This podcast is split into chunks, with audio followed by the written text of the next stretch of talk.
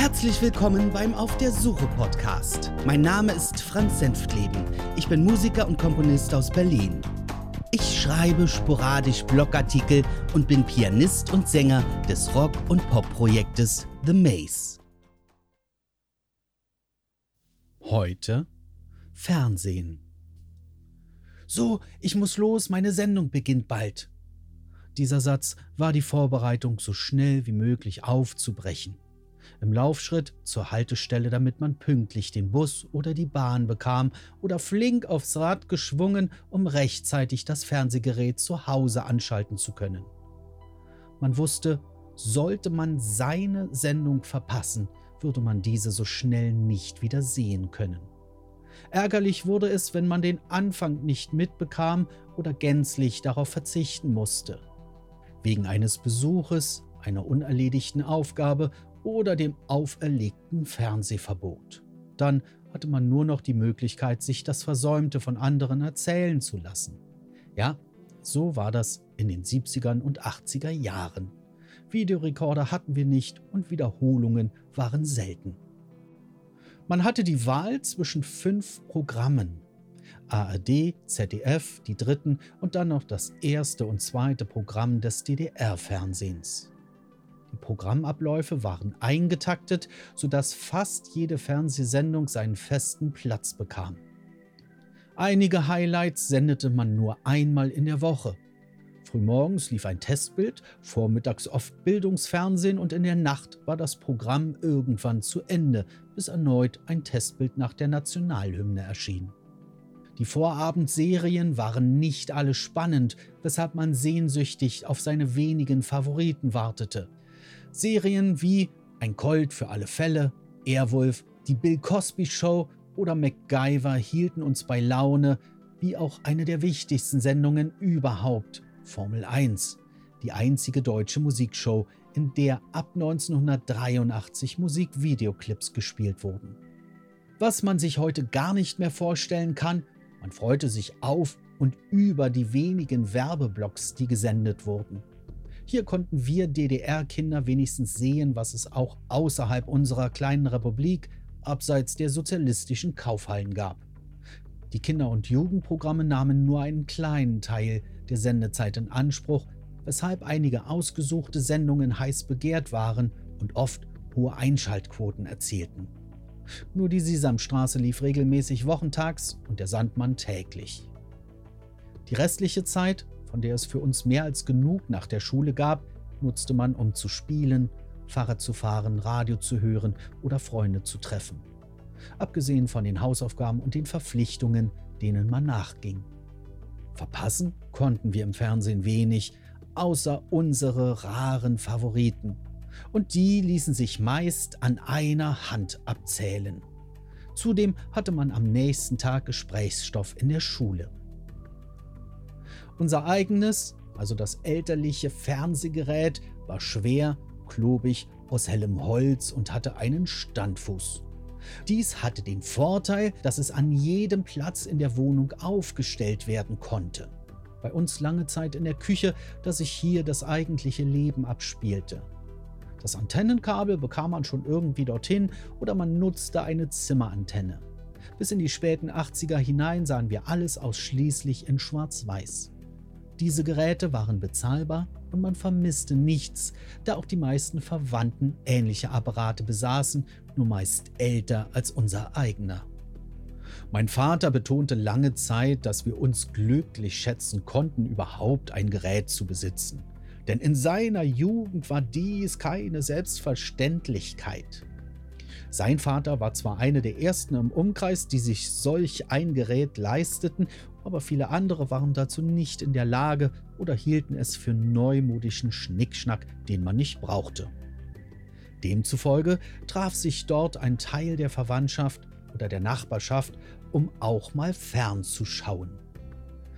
Dieser Kasten war noch größer als unser eigenes Gerät, dafür war die Bildröhre nur 24 x 20 cm groß, also kleiner als ein DIN A4-Blatt. Ich habe es gerade ausgemessen, denn wahrhaftig steht dieses Gerät bei uns noch in der Garage.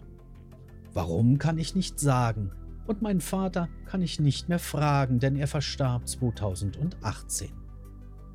Seine Ansage war für uns ein wenig überholt, denn in den 70ern und 80ern waren natürlich Fernsehgeräte in vielen Haushalten längst Standard. Es faszinierte mich früher, wenn ich ein Farbfernsehgerät sah. Nur einige wenige waren in der Lage, sich so etwas zu leisten oder hatten Westverwandtschaft, über die solch ein Apparat besorgt werden konnte. Ich nutzte sogar die Situation ein wenig aus, wenn ich eine Schulfreundin besuchte, deren Eltern ein solches Gerät besaßen. Seitdem wusste ich, dass das Krümelmonster und Grobi aus der Sesamstraße blau waren. Ich bin mit zwei Geschwistern aufgewachsen. Trotzdem, Streit um das Programm führte man nicht. Oder sagen wir recht selten, obwohl nur ein einziges Gerät zur Verfügung stand. Entweder es lief etwas, was uns Kinder interessierte, oder nicht. Und wenn nicht, blieb die Kiste einfach aus. Als Jugendlicher spielte es dann sowieso keine Rolle mehr. Ich bekam mein eigenes kleines Fernsehgerät. Auch in Schwarz-Weiß, dafür im handlichen, mobilen Format. Das Medium Fernsehen strahlte ohne Zweifel auf uns eine gewisse Magie aus. Der Apparat lief nicht einfach nur nebenbei. Man kannte oft Sendezeiten seiner Lieblingssendungen und der Konsum war programmbedingt zeitlich sehr eingegrenzt. Schon allein dadurch reizte es uns Kinder auch mal Ausstrahlungen zu sehen, die das Abendprogramm bestimmten. Abgesehen von einigen ausgewählten Spielfilmen oder der klassischen Samstagabendunterhaltung wie am laufenden Band, Dalli Dalli, der Rudi Carell Show oder Wetten das, nahm man gern in Kauf, bei Übernachtungen in der Verwandtschaft auch alte Filme mit Hans Moser, Theo Lingen, Hans Albers oder Heinz Rühmann zu sehen. Eine große Freude machte sich dann breit, weil man lange fernschauen durfte. Als ich älter wurde, war der Fernsehabend bei meiner Großtante zum Beispiel längst nicht beendet, denn nach der normalen Abendunterhaltung durfte ich bei ihr auch Filme aus der Reihe Monster, Mumien, Mutationen sehen, die auf dem dritten Programm ausgestrahlt wurden. Überhaupt hatte man zu dieser Zeit ein anderes Verhältnis zu den Fernsehmedien als heute. Diese wollten professionell unterhalten und man wusste, dass es hier nur Filme zu sehen gab, die bereits einige Jahre auf dem Buckel hatten. Für aktuelle und neue Filme besuchte man sowieso die Kinos in seiner Umgebung, sofern diese auch in der DDR verfügbar waren. Meine Kinder können sich diese Art von Fernsehkonsum heute gar nicht mehr vorstellen. Ende der 80er Jahre folgte dann das Privatfernsehen. Wir fanden das toll, denn dies war eine nette Bereicherung des Alltags, da sich die Auswahl der Angebote vergrößerte.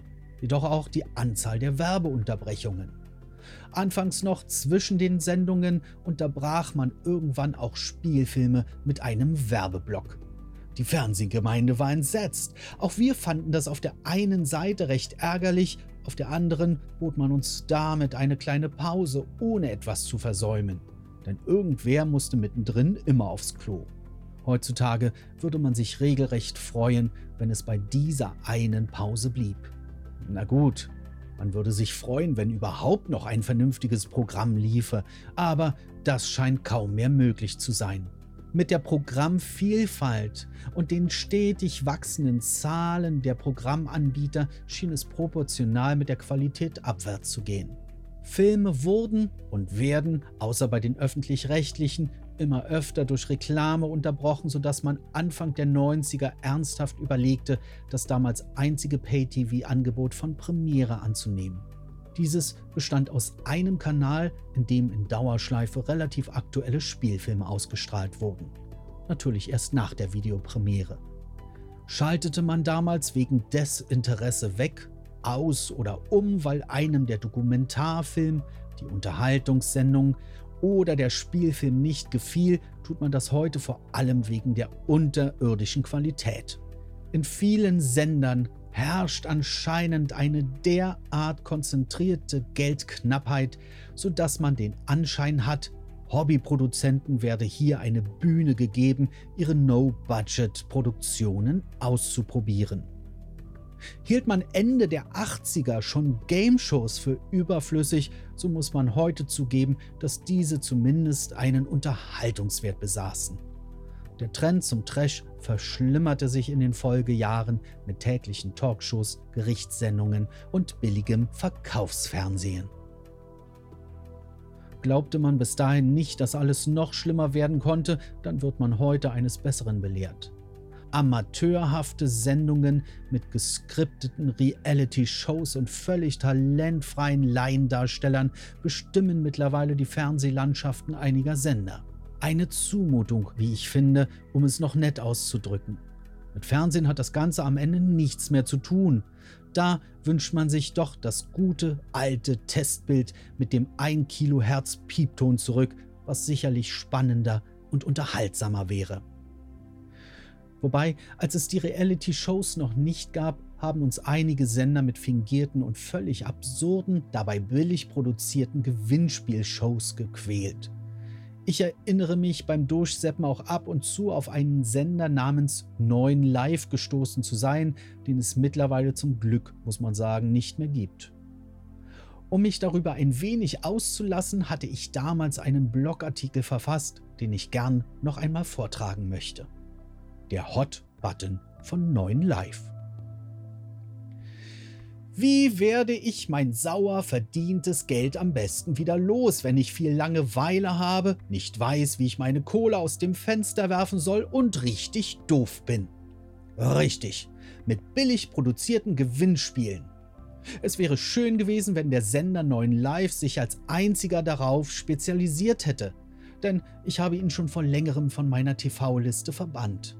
Lass sie doch alle anrufen, dachte ich, um das vollständige Wort mit Auto zu suchen, wie Autokabelverbinder, Autoschlossenteiser Flaschendeckel, Autofrontscheiben, Sonnenblenden, Haken oder Auto mir fällt nichts mehr ein, was wir dahinter schreiben können.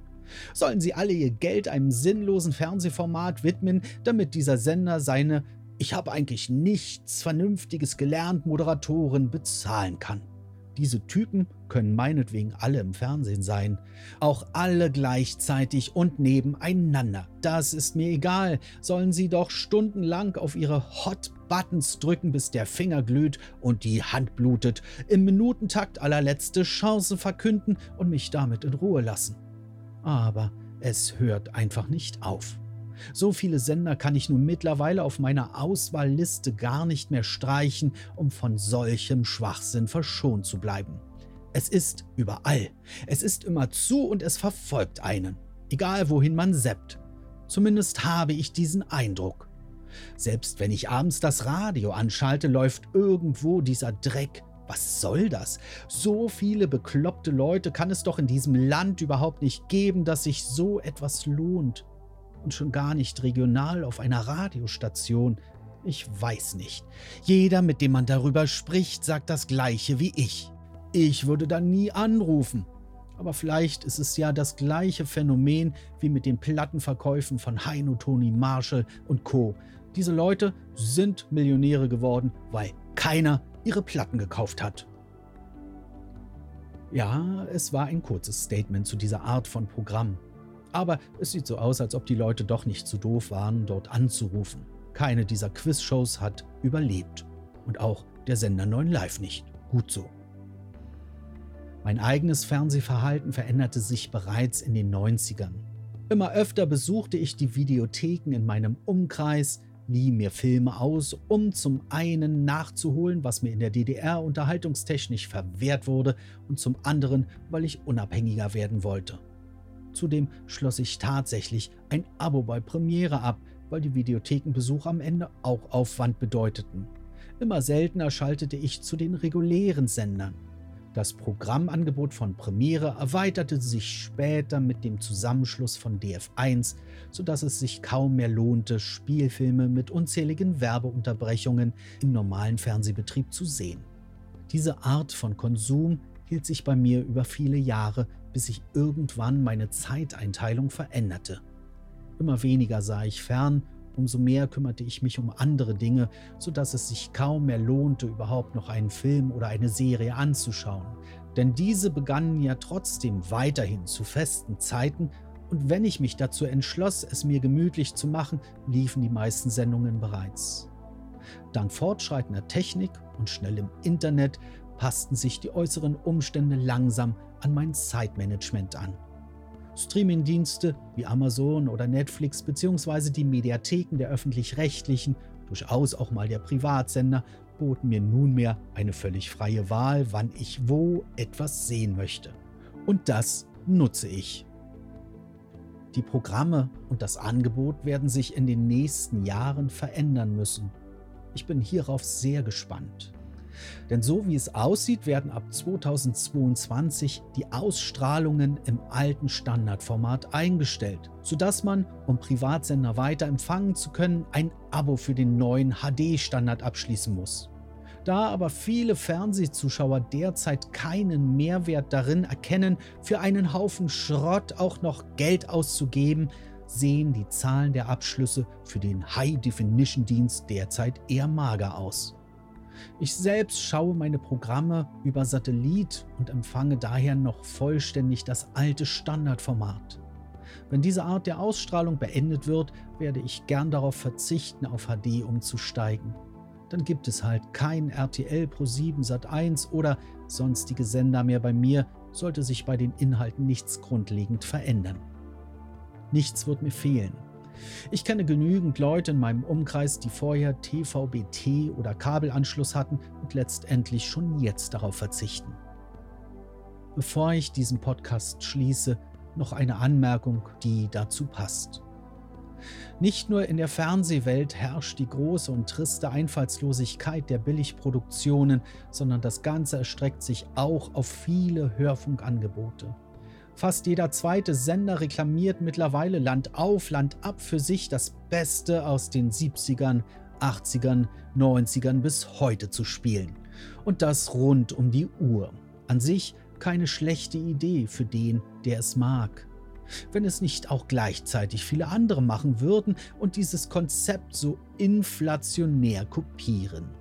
Egal wohin ich reise, egal wo ich Radio hören möchte, schalte ich mein Gerät ein, höre ich die gefühlten 50 gleichen Hits hoch und runter dudeln. Mein Gitarrist Heiner nennt diese Sender grundsätzlich nur noch Dudelsender ohne Charakter. Auch den Begriff Déjà-vu-Sender habe ich bereits gehört. Im Grunde sehr passend. Die Radiostationen sind so austauschbar geworden, dass man sich fragt, warum sie sich nicht zu einem einzigen Sender zusammenschließen, der dann republikweit diesen Einheitsbrei ausstrahlt. Regional baut man einfach Nachrichten und Verkehrsinfos ein und gut ist. Interessant finde ich zudem, wie solche Sender argumentieren, wenn man ihnen genau das vorwirft. Sie denken tatsächlich aufgrund einiger Analysetools, Computerstatistiken und eigener Befragungen, dass sie mit dieser Vorgehensweise ein breites Abbild ihrer Hörerinteressen zum Besten geben. Der Hörer wünscht sich das schließlich. Also sind wir, die Konsumenten, selbst schuld, dass diese glatt gebügelte Eintönigkeit existiert. Dass sie aber oft am Hörerinteresse vorbeiplanen, zeigen die massiven Abwanderungen und Hörerverluste vieler Dudelsender.